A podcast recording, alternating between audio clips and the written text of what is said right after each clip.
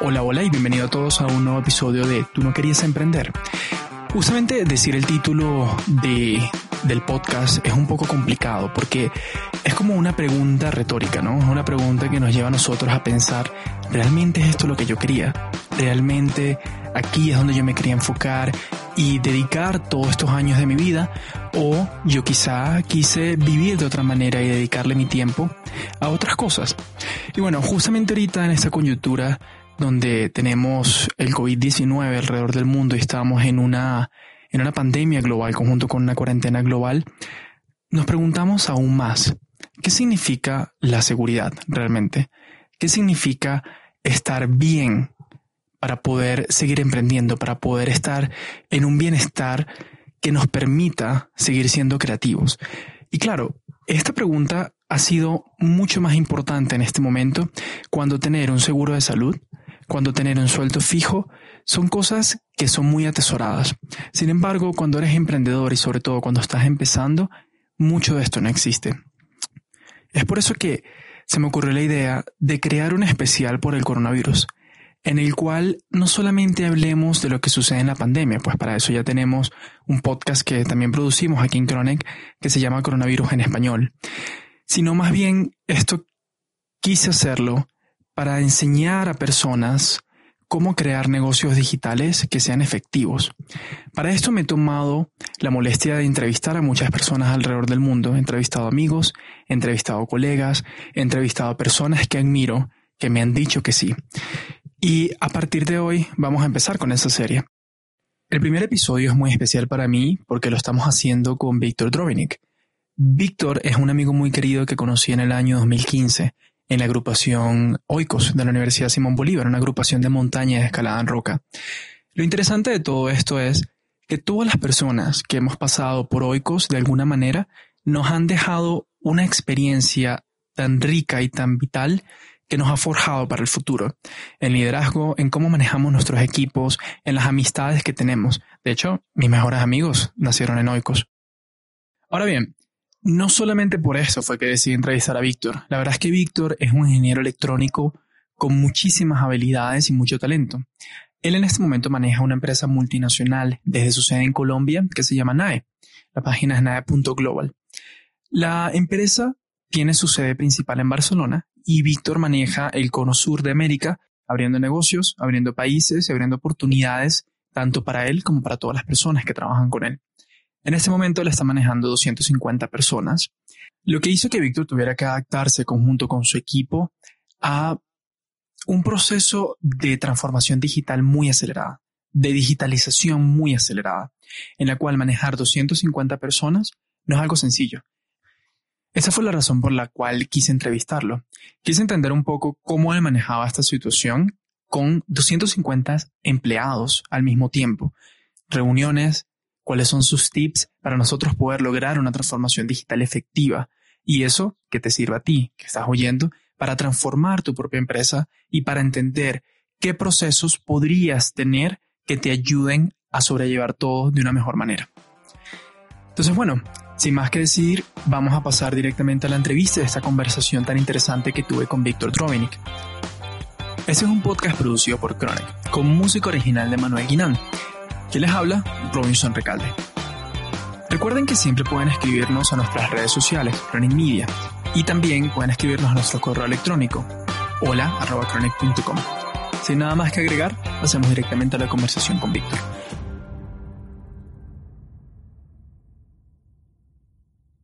Hola Víctor, ¿cómo estás? Muchas gracias por formar parte de este episodio de podcast. Te agradezco un montón por estar aquí. Y bueno, ¿qué tal? ¿Cómo te trata esa cuarentena? Gracias, Robinson. Pues bien, bien, bien. Con hashtag quédate en casa, ya 22 días sin moverme de casa. Eh, y bien, trabajando más que nunca. Claro, porque ahorita justamente dentro de tu sector, que es las telecomunicaciones, te ha venido más trabajo. Según lo que los que me has comentado últimamente, han venido incluso clientes nuevos con temas de urgencia. ¿Cómo, ¿Cómo te ha funcionado eso teniendo ahora un equipo que está totalmente digital? ¿Cómo has manejado esos temas? Bueno, yo... Nosotros comenzamos incluso antes de, de, las cuarentenas obligatorias del gobierno a empezar a prepararnos, ¿no? Pero yo creo, y yo soy un creyente, que para transformarte digitalmente, lo primero que tienes que hacer es una transformación cultural, digital. Es decir, dicho en palabras llanas, necesitas creerte en esto del teletrabajo, en esto del mundo digital y que la gente trabaja por objetivos y creer que todo el mundo va a hacer lo que tiene que hacer independientemente de cómo esté. Como nosotros tenemos esa filosofía, pues el salto no fue tan complejo. Ahora sí, hay como tres grandes aspectos que tú tienes que tener en cuenta para transformarte digitalmente, ¿no? Lo primero y lo más importante es lo que te dije de, la transformación cultural, ¿no? Que la gente, desde las altas directivas hasta la gente que hace el teletrabajo, eh, eh, sea consciente que tiene que hacerlo y que puede hacerlo y que no hay barreras. La segunda es tener tus procesos digitales, ¿ok? Y eso quizás es de la, eh, ese es otro reto. Y lo tercero es una infraestructura que te permita hacerlo, ¿no? Eh, la infraestructura que pareciera que es lo más, lo, lo, más complejo y lo más grande, fíjate tú que es lo más fácil, porque a día de hoy hay un montón de herramientas freeware, no freeware y demás que puedes utilizar para, para estar con, siempre conectado, ¿no? Entonces, digamos, nosotros por trabajar en telecomunicaciones y trabajar en el core de, de, muchas empresas de telecomunicaciones, pues habían temas técnicos como VPNs, ampliaciones de ancho de banda y demás, que esa, pues, durante la semanita de ensayo antes que declararan la cuarentena obligatoria la fuimos solventando y algunas incluso después. eh, con el tema cultural, como te digo, pues nosotros ya estábamos preparados, pero pero igual la gente quería seguir yendo, entonces había que explicarle de los riesgos que se corría y de que esto lo hacíamos por ellos y no como caprichos. Y con lo de los procesos, ese es un tema que nosotros veníamos trabajando ya desde hace rato. O sea, nosotros digitalizamos nuestros procesos hace tiempo y, digamos, hay cosas que todavía nos quedan por hacer, pero al final es todo creatividad. Al final es que con las ganas eh, de hacerlo, pues lo logras, ¿no? Y, es cuestión de buscar esa creatividad. Claro, y te pregunto una cosita. ¿Qué tú crees que ha cambiado? ¿Qué, no que ha cambiado, ¿qué tú crees que se ha perdido gracias a toda esta digitalización? Porque normalmente cuando nosotros estamos en oficina, las reuniones funcionan distinto, como nosotros nos manejamos con el feedback funciona distinto. ¿Qué tú crees que se ha perdido en todo ese proceso? Que sea algo que tú rescatarías y quisieras poder tener en ámbitos digitales. Pues fíjate que yo, yo al contrario, yo, yo creo que se ha ganado mucho. Quizás de las cosas que se pierden es otra, otra reunión que pudo haber sido un email, ¿no? Normalmente tú estás codo a codo con la gente, eh, es mucho más fácil levantarte, decirle en dos minutos a alguien algo que necesitas de él y, y lo haces muy rápidamente y, y, ya está. ¿Qué es lo que pasa? Aquí cuando necesitas pedir algo le pones una reunión de media hora y ya que tengo media hora de espacio reservado, tiendes a ocupar todo el espacio disponible que tiene. Nosotros de nuestra época de montañistas, que nos conocemos de esa época, uh -huh. eh, y todavía seguimos siendo, ¿no? Tenemos el viejo dicho de que no te compres un morral grande porque lo vas a terminar llenando hasta su máxima capacidad, ¿no? Correcto. Entonces, pues lo mismo pasa con las reuniones pues terminas utilizando todo el tiempo posible. Yo empiezo mi día a las siete y media de la mañana y lo termino a ocho o nueve de la noche.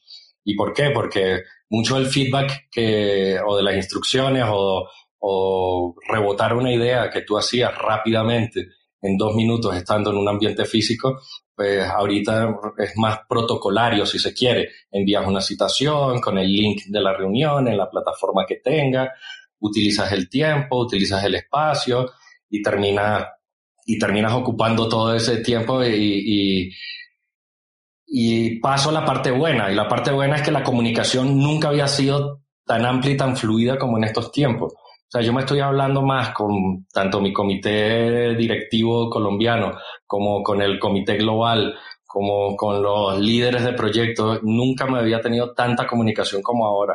Eh, no, es impresionante, pero el estar separado nos ha acercado mucho más porque ahora hablamos mucho más. Claro. Eh, estamos mucho más cerca y eso, eso ha sido bueno.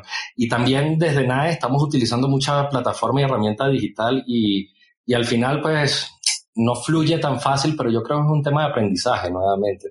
Utilizamos whiteboards donde, donde pintamos en un pizarrón compartido lo que queremos, podemos poner post-its, incluso podemos votar por el post-it que más nos gustó.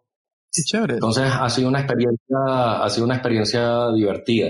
Y sí, yo lo que rescato es, es uno, el buen ánimo de la gente, sabiendo que esto es una crisis.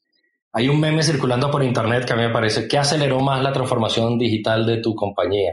Tu CEO, tu Chief Digital Officer, no sé qué, el coronavirus. Sí, o sea, el coronavirus nos obligó a digitalizarnos un montón y porque era obligado, ¿no? Entonces, pues, con, algunos temas, algunos problemas, pero, pero digamos, no había opción, no había opción, o sea, era imposible salir a la calle, entonces tuvimos que hacerlo. Claro, y tú en el futuro ves que esta situación del coronavirus y como a todos nos ha obligado a ser más digitales, nos va a llevar de nuevo a ser físicos, a estar en oficinas y todo lo demás y ¿sabes? regirnos por los mismos procesos? ¿O tú crees que todo esto digital se quedó para siempre? E incluso ahora las empresas buscarán oportunidades de quizás recortar costos a partir de esto. Bueno, muy buena pregunta. Mira, la verdad, desde mi experiencia, yo, yo te cuento, yo me estoy planteando incluso si hace falta eh, tantos puestos de trabajo por persona.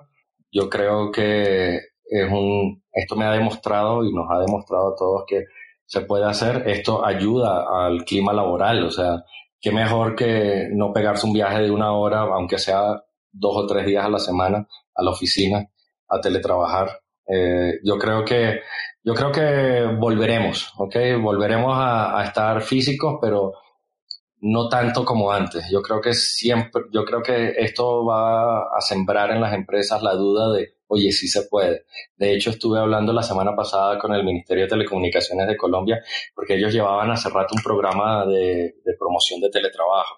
Lo que queremos es buscar su acompañamiento para, porque esto del, esto del teletrabajo tiene sus cosas, ¿no? O sea, estamos en situación de emergencia, pero tú tienes que garantizar la casa de la gente de que tengan un espacio eh, uno, tranquilo, en donde puedan trabajar y ser productivos. Dos, eh, ergonómicamente seguro para la persona, porque si no la cantidad de enfermedades laborales que vas a empezar a, a ver porque trabajan desde su cama, trabajan. Yo me hice un despachito en un, un escritorio, me puse una silla que tenía, gracias a Dios, ergonómica y, y desde ahí trabajo, pero todas esas cosas hay que, hay que tenerlas en cuenta. Estamos en crisis, ahorita eh, pasa lo que pasa, pero no es, no es, no es tan directo y eso pues lleva también sus costos ocultos que hay que poner en un business case, ¿no? Porque también las personas eh, tienes que reconocerle que están en su casa y el consumo de energía, el consumo de internet, todo lo demás, entonces son cosas a, considerar. Sin embargo, eh, bottom line,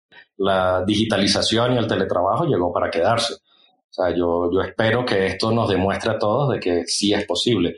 Eh, en nuestro caso, en menos de una semana teníamos a 250 personas trabajando desde casa y sin afectar su productividad. De hecho, de hecho, en algunos casos las productividades aumentaron, ¿no? Porque el tiempo, el, el, el, tiempo era mejor invertido, más concentrado, no llegan cansados por, por el transporte. Entonces, esto ha sido, esto ha sido bueno. Claro, en vez de levantarse a las 6 de la mañana, me levanto a las 8. Sí, exacto. En vez de levantarme a las 6, me levanto a las siete y media, ¿sabes? Para, no sé, desayunar rápido y luego tener tiempo de, de bañarme y ponerme a trabajar y es mucho más sencillo. Es, es, es, curioso y es bastante chistoso porque, bueno, yo llevo trabajando mucho tiempo desde mi casa. Yo llevo trabajando mucho tiempo en distintos lugares. Viajaba y me quedaba un mes en algún lugar y ahí me quedaba trabajando. Y una de las de los temas más importantes es lo que comentabas de lo ergonómico. Tener un escritorio adecuado para trabajar es súper importante. Y yo no había pensado ni siquiera en eso que acabas de considerar. ¿Cómo haces para reconocerle a tus empleados ahora la electricidad? ¿Sabes? Lo que tienen que gastar nuevo. ¿Cómo manejas los escritorios? ¿Cómo haces para que puedan tener todo el espacio de trabajo seguro y que no les genere ningún tipo de problema a la empresa después? En eso no había pensado en ningún momento, pero creo que es un punto bastante grande. Y te pregunto aquí, ¿cómo haces, ya como que saltando al tema anterior que estábamos hablando, ¿cómo, cómo has hecho para manejar las reuniones de muchas personas? Porque antes cuando estaban físicamente era sencillo, no, no hay distracciones, estoy pendiente de ti, tengo un café, tengo un agua, podemos hablar, cada persona tiene su turno, pero ahorita digitalmente, ¿cómo están haciendo para manejar reuniones, sobre todo cuando son de muchas personas? Mira, el tamaño máximo de reunión que yo he hecho ha sido de unas 12 personas. La verdad es que somos una multinacional y ya veníamos trabajando en un esquema en, o sea, México, Costa Rica, Brasil, Colombia, España y dentro de España Madrid y, Barcelona y, incluso hay gente que trabaja desde, desde otras ciudades. Este, eso, eso es algo con lo que veníamos acostumbrados. Hay técnicas para eso, o sea, hay, hay muchas aplicaciones que puedes levantar la manita, tienen incluso su raise your hand, puedes levantar la mano para pedir palabra. La clave está en algo que uno debería hacer tanto en reuniones digitales como físicas, es en tener una agenda. Una agenda bien concebida, una agenda bien clara, una agenda con objetivos, qué es lo que tiene que salir tener un moderador, siempre tiene que haber un moderador y, respetarlo, ¿no? Y respetarlo. Entonces eso, uno, eso es algo que uno debería hacer físicamente también, que es más difícil incluso que, eh, eh, que en digital. Cuando tú tienes tu agenda bien preestablecida, que sabes quién habla, quién expone el tema, quién tiene que opinar en cada tema, eh, incluso si no tiene la opción de levantar la mano por el propio chat, se pide el turno de la persona para hablar y, el moderador va, va entonces, eh, yo creo que en el mundo digital, como es más difícil interrumpir o crear reuniones paralelas, porque todo el mundo las escucha a full volumen, eh, se respeta incluso mucho más. Yo he notado las reuniones virtuales más organizadas que las reuniones físicas incluso, porque en la reunión física, pues... Y más rápido. Sí, muchísimo más al grano, o sea, al objetivo, porque además eh, lo que está pasando ahora es que si tú tenías que hablar con alguien físicamente, pues tú estabas en una reunión y lo largabas porque total lo ves, lo veías ahí. Aquí tienes que respetar la hora de fin porque enseguida arrancas con otra y no puedes dejar a la otra persona esperando. Entonces eso ha hecho y la puntualidad, eso es algo que me ha sorprendido. Nuestro compañero Jordi Mella desde España Mm, hacía un post al respecto diciendo que le ha sorprendido muchísimo cómo las reuniones se habían vuelto más efectivas, se cumplen los horarios y además la gente es mucho más puntual cuando las hace de manera digital, no tienen los tiempos de desplazamiento. Entonces, yo creo que era un poquito de etiqueta de reuniones que uno debería aplicar en el mundo físico, eh, en el mundo digital hasta te ayuda más. Claro, de hecho hay un término para eso, hay un término que se llama Netiquette, que es justamente eso, etiqueta digital, etiqueta en línea, que nosotros podemos manejar para las reuniones, que podemos manejar para lo que escribimos. Esto normalmente se usa más para las universidades, pero ahorita está calando mucho dentro del mundo de los negocios, porque justamente ahora vamos a necesitar reunirnos más con las personas, nuestros colaboradores, sin importar en qué lugar estén. Y te pregunto, Ahora, considerando y considerando tu posición, que tienes que tomar decisiones, tienes los empleados, tienes un montón de cosas al mismo tiempo que hacer. Considerando las personas que trabajan contigo, ¿tú crees que en el futuro sea un problema que estas personas ni siquiera estén en Colombia? O sea, imagínate que tengas un empleado que te diga, mira, yo quiero hacer teletrabajo, pero honestamente yo ni siquiera tengo que estar en Bogotá, yo no tengo que estar en Medellín. Yo voy a atenderte las llamadas, pero yo voy a estar viajando para Europa del Este. Entonces un día estoy en Eslovaquia y el otro día te atiendo desde Rusia. ¿Tú crees que eso sea posible con las empresas de hoy. Algunas empresas ya lo hacen, ojo, pero ¿tú crees que eso sea posible dentro de tu campo, dentro de tu empresa, o lo ves como algo un poquito too much? El único stopper es personal. O sea, yo, nosotros trabajamos con personas, ¿no? Y, y, en ese sentido, el tema de la ergonomía, de garantizar, es que uno siempre tiene que cuidar a las personas, ¿no? Eh, garantizarles que estén lo mejor posible. Y, y, allí el único tema que hay sería la posible diferencia horaria, ¿no? Que la gente termina trabajando en horarios extraños. Yo recuerdo en alguna vida pasada teniendo reuniones a las 2 de la mañana con la India. Entonces eso, eso, digamos, eso atenta contra la salud mental de las personas. Una vez está bien, muchas veces es más complejo. Sin embargo, eh, eso es algo que nosotros, que yo ya vengo haciendo. De hecho, yo tengo un centro de servicios compartidos para Costa Rica. Hay unas ocho personas desde mucho antes del coronavirus, de hace dos años, en donde hay algunas tareas que hacemos en remoto. Eh, y con esto del teletrabajo se ha vuelto una política mundial, mundial dentro del mundo nada. Eh, estamos ahorita mismo poniendo a disposición de todos los países las personas para que futuros proyectos, otros proyectos, eh, puedan tener beneficios que van en muchos sentidos. Uno es el intercambio cultural. no hace falta estar pegado a una persona para entender la cultura de esa persona, simplemente trabajar con ella, si en remoto como lo estamos haciendo. Me da igual que esté en el edificio al lado, que esté en España, igual vamos a interactuar digitalmente. Em, entonces, con eh, entender y eso homogeniza mucho la cultura también de trabajo dentro, dentro de la propia empresa y enriquece. Eh, y hasta hay temas económicos, ¿no?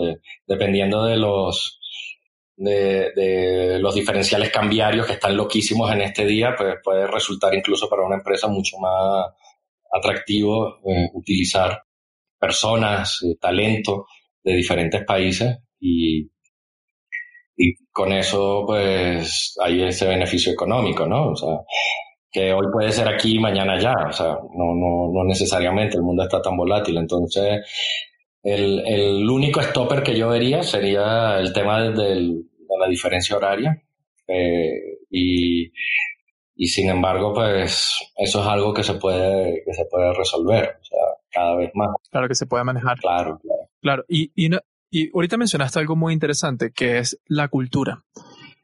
¿Cómo, ¿Cómo tú crees que todo este cambio del coronavirus, de cómo estamos trabajando ahorita, nos va a afectar en la cultura organizacional? ¿Cuál es la cultura que nosotros tenemos dentro de nuestra empresa y cómo queremos que nuestros empleados se adecúen a ella? ¿Cómo, cómo tú crees que esto nos va a afectar a nosotros ahorita a corto plazo? Bueno, lo que, lo que debería ganar es, o sea, yo, yo siempre he sido creyente que mm, uno tiene que tener claro cuáles son sus roles, sus responsabilidades y hasta dónde puede llegar en las decisiones que toma y uno tiene autonomía para ejercer lo que quiera desde el y te hablo desde el pasante que entra a su primera experiencia laboral incluso todavía estudiando hasta hasta hasta yo mismo que que tomó las decisiones de la empresa completa para Colombia. Eh, y las tomo todas porque eh, de eso se trata, ¿no? De que una vez que uno tiene claro que la, cuáles son sus objetivos, sus responsabilidades y hasta dónde llegan sus decisiones y cuándo no es decisión de uno, entonces deja de ser trabajo de uno para ser trabajo de otro. En, e, en ese momento es que uno sabe que está preparado para tener ese tipo de cultura que le va a permitir, cultura organizacional que le va a permitir hacer eh, cualquier tipo de digitalización, de trabajo a distancia y demás. ¿Qué es lo que yo he visto en otras organizaciones con las cuales nosotros trabajamos? Eh, muy reacios al comienzo y poco a poco entendiendo que esto tiene que ser. ¿Qué espero yo? Que se quede en la mitad. El new normal no va a ser necesariamente el new normal antiguo, ¿no? De el jefe mirándome todo el tiempo y tengo que calentar una pero tampoco creo que lleguemos a organizaciones ultralocráticas en donde, o sea, no todavía y no en todos, en donde pues no tengo ni siquiera que mirar hacia otro lado para, para decirle a alguien en dónde estoy o qué estoy haciendo porque se supone que estoy haciendo mi trabajo. Yo creo que va a ser el trigger para ir caminando hacia, hacia esas estructuras más planas, más líquidas y, y menos jerárquicas. Claro, y ahora, como que cambiando un poquito de tema, te pregunto, ¿cómo ves tú tu industria? ¿Tú crees que tu industria, que bueno, es las telecomunicaciones, está siendo afectada negativamente o afectada positivamente por la crisis que estamos viviendo ahorita?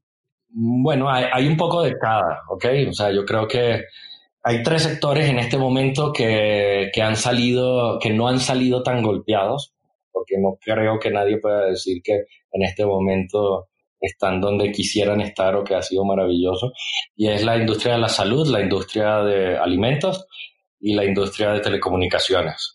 Las telecomunicaciones, obviamente, porque nos tienen que mantener conectados, porque si no, todo esto que estamos haciendo, este podcast que nosotros íbamos a grabar en directo, en persona, que ahorita estamos haciendo de manera digital, eh, esto no ocurre sin las telecomunicaciones. Sin embargo, pues el hecho de que la gente no pueda salir, las empresas no necesiten, no, no piensen en cambiar sus servicios, en ampliar sus servicios en sus sedes, sí está golpeando fuertemente también al mundo de las telecomunicaciones. yo, lo que he visto es que las ventas B2B a, grandes empresas, esas están detenidas, si se quiere, porque todo el mundo está consumiendo el Internet en su casa, ¿no? Entonces, quizás el segmento B2C eh, está más está disparado, ¿no? Porque la gente quiere más y mejores conexiones, pero el segmento B2C está caído, entonces una por otra.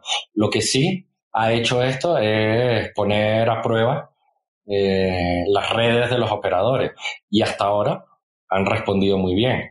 Y yo creo que esto va a ser la disrupción necesaria que se necesitaba en muchos países para dar un salto de calidad en lo que es las telecomunicaciones. O sea, por ejemplo, la penetración de fibra y las velocidades que se consumían en Colombia eran mucho más bajas que si lo comparas con estándares americanos o europeos, ni hablar de los asiáticos. Entonces, ahorita yo lo, que sí se está viendo es que eso está empujando hacia arriba y yo creo que el new normal va a ser la mayor velocidad. La gente va a querer consumir mayor internet y eso va a ser un empujón para nuevas tecnologías incluso el propio 5G, si dejan de quemar antenas pensando que el coronavirus es el que está generando esto.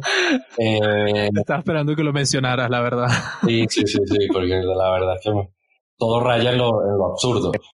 Entonces, eh, van a ser tecnologías que, que, se van a acelerar, que quizás no se veían tan a corto plazo y que ahora, sin duda, eh, las vamos a necesitar por, este, por esta nueva. Yo creo que habrá muchas empresas que y migrarán hacia esquemas de, teletrabajo flexible como primer paso.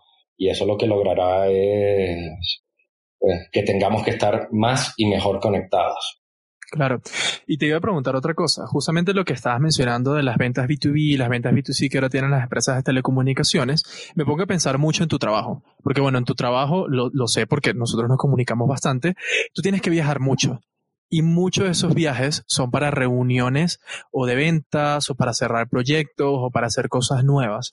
Con el New Normal, porque ahorita en realidad no vamos a saber si luego de que pase toda la crisis del coronavirus nuestra vida va a volver a ser lo mismo. Lo más seguro es que no. Los viajes ahora van a ser muy distintos. Visitar otro país va a ser muy distinto. Va a ser probablemente un poco más complicado. ¿Cómo tú crees que se adapten este tipo de reuniones? ¿Tú crees que ahora las empresas sí estén dispuestas a hacer todo esto digitalmente o todavía la visita de tu empresa hacia la empresa de ellos, sea en Costa Rica, sea en Ecuador, sea en Brasil, sea en España, sea en Estados Unidos, va a seguir siendo obligatoria? ¿Cómo tú ves que esto pueda cambiar? No, debería poder cambiar. De hecho, hay, un caso específico que, que, nos afectó porque yo te iba a visitar justo cuando comenzó la crisis del coronavirus en Ecuador, que tenía una reunión allá y, y, finalmente ese fue el día que se decretó que todo el que llegara tenía que estar 14 días fuera de casa y más si provenía de Ecuador y demás. Pues yo tomé la decisión de no viajar y conectarme, conectarme vía remota y la verdad es que la reunión fluyó súper bien. Y yo creo que hasta los más conservadores pensarán en estas opciones, ¿no? Todavía quedarán resquicios, a la gente le gusta que lo visiten, que le muestren, que, que, pueda, que pueda estar, pero... Que sea persona, claro. Sí, porque, porque más en los negocios B2B es de la relación de confianza de persona con persona, ¿no? Entonces, las referencias y todo lo demás de las empresas bastan, pero también hay un, cuando vas a invertir varios millones de dólares en, en grandes proyectos, quieres verle la cara al que, al que está y, tener ese feeling. Pero eso migrará, eso cambiará, eso terminará cambiando. O sea, yo de hecho tengo un rato leyendo el libro de Harari de 21 lecciones para el siglo XXI. Lo tengo aquí en mi mesa de noche, incluso lo estoy viendo ahora. Y sí, estoy en la cama como no debería estar, sino en mi escritorio. Estoy buscando un poco de tranquilidad hoy, Semana Santa, con niños corriendo por todos lados. Eh, él habla de un futuro que parece Terminator, ¿no? En donde incluso hay esta cuarta o quinta revolución industrial lleva a la robotización y la automatización de muchas de las tareas que estamos haciendo. Eso llegará al mundo Terminator, ¿no? En que las máquinas hagan todo el trabajo eh, que, había y, y, que las relaciones sean más, no sean tan imprescindibles. Pero nos falta. Yo creo que faltan varios años. Yo creo que esto aceleró pero todavía, todavía quedará, todavía quedará mucho del persona a persona, de verse la cara. Yo, yo, además, sentarme a, sobre todo sentarme a tomar un café con alguien, viéndolo a la cara, escuchándolo y demás, eh, ayuda, eso siempre ayuda a generar vínculos que a lo mejor desde el punto de vista digital no estamos preparados para asumirlo. Sin embargo, pues irá migrando, irá migrando, eso irá migrando. Lo que pasa es que algo que parecía impensable, esto lo está acelerando, esta crisis. Sí, sí, de hecho, de hecho es muy interesante porque justo eh, hay una persona que trabaja con nosotros, que es nuestro cliente, ella trabaja en tecnología y me comentaba que había un estudio dentro de su empresa que hicieron para todos sus clientes que le venden tecnología, donde el 60% de las personas no quería pasarse al teletrabajo. Obviamente esto se hizo en enero, ¿no? Eso fue antes de toda la crisis del coronavirus mundial. En enero se hizo de que el 60% de los gerentes no querían que sus empleados estuvieran trabajando desde sus casas. Y mucho se basaba en la confianza. Yo no confío en que esté trabajando en lo que tiene que hacer. Yo no confío en que me pueda entregar a tiempo. Yo creo que si está en su casa va a perder mucho tiempo viendo televisión, cocinando. No, no va a estar acto para lograr todos los objetivos que estamos esperando. Y obviamente esta crisis los obligó a toditos a agarrar todo eso que pensaban, meterlo en un cofrecito y dar la oportunidad y la confianza para que todo fuera distinto es bastante interesante. Ahora, te pregunto, ¿qué recomendaciones tienes tú? Y me gustaría que me des tres recomendaciones, si es posible, para las personas que hoy están enfrentando un cambio acelerado de digitalización, tal como enfrentaste tú en tu empresa. Lo primero es, crean y confíen, se sorprenderán. O sea, ustedes trabajan, si su proceso de selección fue el correcto y están con las personas que tienen que estar y la gente está motivada en su trabajo y le gusta lo que hace, lo va a hacer bien desde donde sea. Es lanzarse al agua y los resultados lo sorprenderán. Eh, eh, es así, es confianza, poner objetivos claros, confiar y soltarse, dejarse ir. Lo segundo es, poco a poco empiecen a digitalizar cosas. Sí se puede y sean creativos y recursivos. ¿A qué me refiero con esto? Pues hasta para firmar un papel, que un banco te solicitaba que tenía que ser presencial y con huella ante esta crisis han tenido que, tenido que suavizarse. Yo no tengo impresora en mi casa y me ha tocado hacer maromas para poder firmar los papeles en físico y mandarlos a, a, los bancos, pero me he vuelto creativo y lo he podido hacer. Y ve digitalizando poco a poco tus procesos. Es que la digitalización de procesos no tiene que ser algo a lo que tengamos miedo. O sea, nosotros desde herramientas gratuitas de, Flow hemos creado procesos con los que tú puedes solicitar vacaciones, con los que puedes solicitar facturación, el tema de la facturación, que es algo que está migrando al electrónico y que tuvo que migrarse corriendo. Eh, tú no tenías que ir a una taquilla con un papel físico. Ahorita se están creando mecanismos eh, no solo hacia tu cliente, sino interno. Porque antes tú le pedías a alguien que te imprimiera la factura y tú ibas a buscar la factura y la llevaba. Pues ahorita lo hemos hecho digitalmente con niveles de aprobación, algo súper simple que nos tomó una semana de montar y no será perfecto, pero no solucionó el problema. Entonces la digitalización de tus procesos no tiene que ser algo traumático, no es ciencia, no es rocket science, es algo que se puede hacer de manera muy simple eh, adaptado a las medidas de tus necesidades. Y como tercer consejo, ahí sí, lo que digo es, ten una infraestructura medianamente adaptada para hacer lo que tengas que hacer, pero hazlo inteligente. Es decir, cuáles realmente las aplicaciones que vas a necesitar, qué ancho de banda necesitas, necesitas conectividad segura, no segura, cómo haces una red de área local extendida, temas tecnológicos. Puede parecer una cosa super high tech, pero en realidad también se puede solucionar muy fácil si lo haces a las medidas de las necesidades de tu empresa. Te aseguro que la gran mayoría de las empresas, la información sensible que tiene que cuidar eh, no es eh, tan amplia y tan grande que no se pueda solucionar de una manera bastante simple con herramientas que ya hay en el mercado y se pueda llevar. No somos un banco cuidando o por lo menos nosotros no somos un banco cuidando el dinero. La información sensible sí se queda en sitio. También la, a mí me da mucha risa la gente que no se quiere pasar a la nube, que dice, no, yo quiero tener mi servidor ahí, como si tener el servidor en su cuarto de su empresa le va a garantizar que no se lo van a robar. Probablemente tenerlo en la nube tiene niveles de protección muchísimo más altos. Claro. Porque lo estás compartiendo con mucha gente y ellos están a la vanguardia en tecnología de lo que tú alguna vez en tu vida seas capaz de montar pagar o comprar. Entonces, e, esas migraciones, o sea, a nivel tecnológico, hay que, hay que irse a soluciones más nube, soluciones más adaptadas. Y sobre todo, para todo este tema, uno tiene que ser eh, muy, muy, muy racional, o sea, muy, muy racional, no irracional, muy racional, es decir, cuáles son las, realmente, cuáles son las necesidades que tiene mi empresa y cuál es la manera más costo eficiente de cubrirla. Todas son diferentes. Lo que te sirve a ti probablemente no me sirve a mí.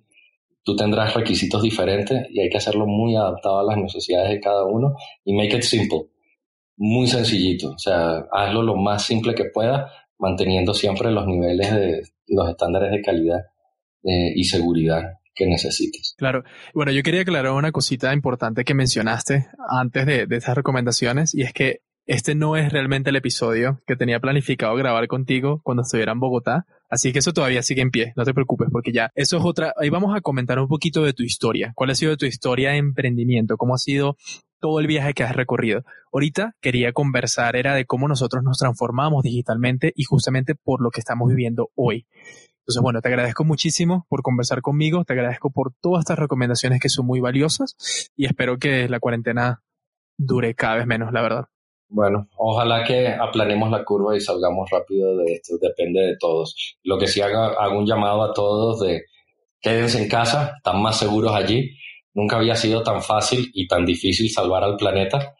Eh, y sobre todo, vivimos en un mundo digital, aprovechemos eso. Si tienen alguna duda, pues eh, estamos aquí, ¿verdad, Robinson, para ayudar al que quiera? Sí, sí, por supuesto. Y de todas maneras yo voy a dejar tus, como que tus datos de contacto al inicio del episodio. Y bueno, muchas gracias, Víctor. Que tengas una feliz cuarentena. Igual para ti, Robinson. Eso fue todo de Tú no querías emprender por el episodio de hoy. Esto es una producción original de Chronic con música original de Emanuel Guinán. Quien les habla, Robinson Recalde. Recuerden suscribirse y recomendar el podcast para todas las personas a las que le podría servir toda esta información. Muchas gracias por escuchar. Hasta luego. Yo tengo una biografía tuya, pero hay, hay unas cositas que me faltan. ¿Sabes que en la biografía que tú me mandaste, el cargo que dice es director ejecutivo? ¿Tú eres director ejecutivo? de Colombia, ¿no? Yo no tengo un cargo predefinido, llámame como quiera, weón. Coño, pero dime tú cómo te pongo. O sea, ¿qué cargo te pongo? EPA. ¿Qué vaina es esa? El puto amo.